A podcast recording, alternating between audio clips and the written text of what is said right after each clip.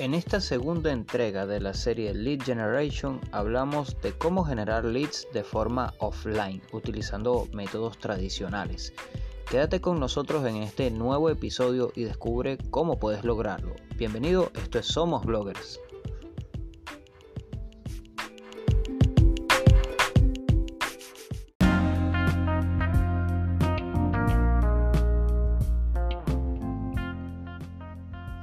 Hola, hola y bienvenido a un nuevo episodio de Somos Bloggers, el podcast.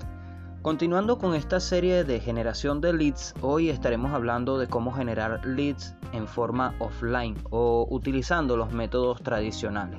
Sin embargo, antes de comenzar, quiero invitarte a que te unas a la red de generación podcast a través de su página web eh, donde también podrás escuchar este podcast a partir de esta semana, todos los lunes a la una de la tarde, hora de Venezuela, 12 del mediodía, hora de México en Cancún.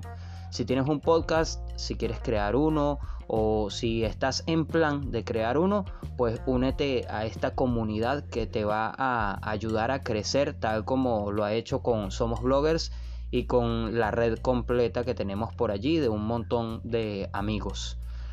Y bueno, para comenzar el episodio de hoy y retomar el tema, vamos a hablar un poco de cómo vamos a generar leads en forma offline. Eh, antes que nada hay que entender en qué consiste esta, esta técnica y consiste en utilizar métodos tradicionales para obtener contactos que puedan estar interesados en tus productos o en tus servicios. Es decir, que si tú, por ejemplo, eres un vendedor de seguros o eres un agente inmobiliario o tienes una fábrica de productos X o Y cualquiera, eh, puedes utilizar la venta a puerta fría, que es como se le conoce a este método tradicional, para poder generar contactos y de esta manera ofrecer tus productos luego de haber eh, tomado sus datos o de haber recopilado sus datos eh, de forma tradicional. Con esto me refiero a utilizar un cuadernito y un papel, un, cuadernito, un lápiz y un papel o como gustes, o la forma eh, que más se te acomode. Básicamente este método es uno de los más infalibles para poder conseguir contacto porque bueno, tiene muchísimas ventajas, entre ellas están las principales y es que las personas son menos reacias a dejarte sus datos de contacto porque te están viendo, están viendo tu rostro, están conversando contigo, están estrechando tu mano y es más probable que puedas obtener el número de teléfono o el correo electrónico de esa persona a quien estás visitando. En sí, bueno, pues esto te permite crear una base de prospectos locales a los que vas a enviar posteriormente información directa y personalizada.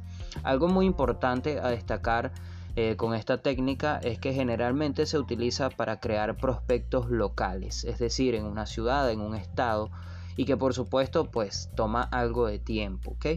Por supuesto también tendrá sus desventajas y una de ellas y tal vez la más importante es que si no segmentas bien puede ser una pérdida de tiempo. Sabemos que obviamente si vas a estar vendiendo a puerta fría, si vas a estar visitando a tus posibles clientes uno por uno, esto te tomará un tiempo determinado durante el día y tal vez te tome muchos días eh, para poder lograr la meta que te hayas propuesto. Entonces es importante que tengas bien segmentada cuál será la audiencia a la que vas a visitar, en dónde vas a encontrar tu posible cliente ideal para de esta manera tener más probabilidad de que esa persona se convierta en tu cliente y no perder el tiempo en visita tras visita. Otra de las desventajas es que no todo el que te dé sus datos será un prospecto cualificado. Algunas personas lo van a hacer solo por salir del paso.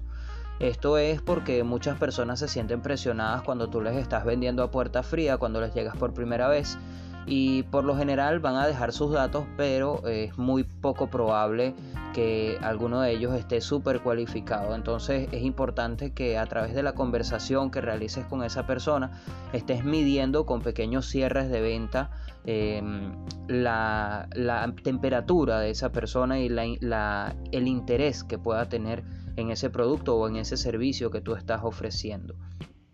Es importante tener esto en cuenta porque, bueno, eh, suele pasar que visitamos 30 a 40 personas, puede ser al día, y tenemos 30 o 40 leads los que hayamos visitado, pero no todos van a interactuar con la información que nosotros enviemos posteriormente. Entonces ten eh, en cuenta este punto y por favor no te hagas tanta ilusión de creer que porque alguien te ha dado sus datos está totalmente interesado en tu producto o tu servicio. Lo que sí es que debes ser constante.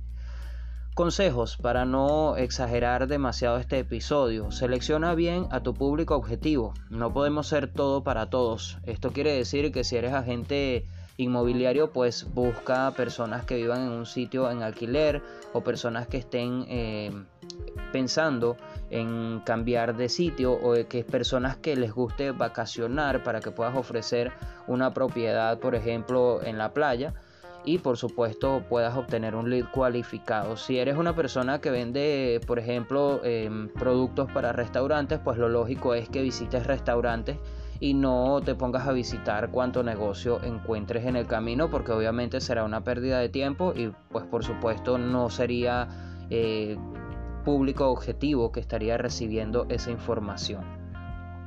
Un consejo muy importante, realiza una búsqueda local en Google Maps y marca los sitios posibles a visitar.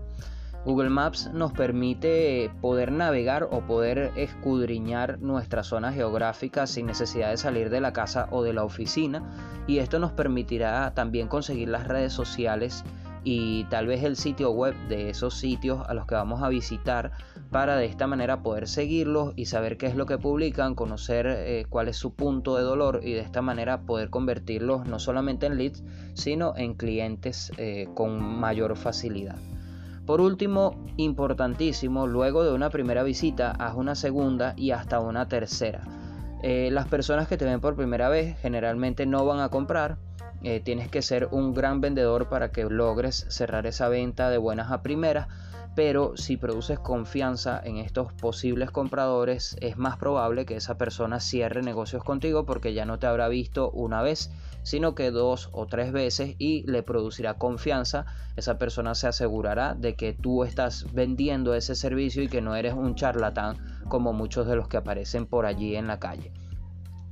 Así que si quieres eh, generar leads o prospectos de forma offline, es una de las técnicas más sencillas de emplear.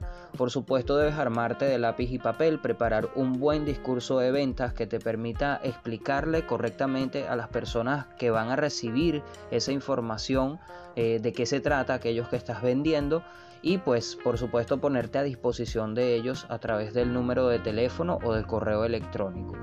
Si estás pensando en generar leads y no sabes cómo hacerlo, puedes visitarnos en tuempresaonline.com.be, dejarnos un mensaje y con muchísimo gusto podemos pautar una videollamada completamente gratis para asesorarte en esta primera ocasión. Y pues si luego quieres trabajar con nosotros, adelante, estamos siempre a tu servicio.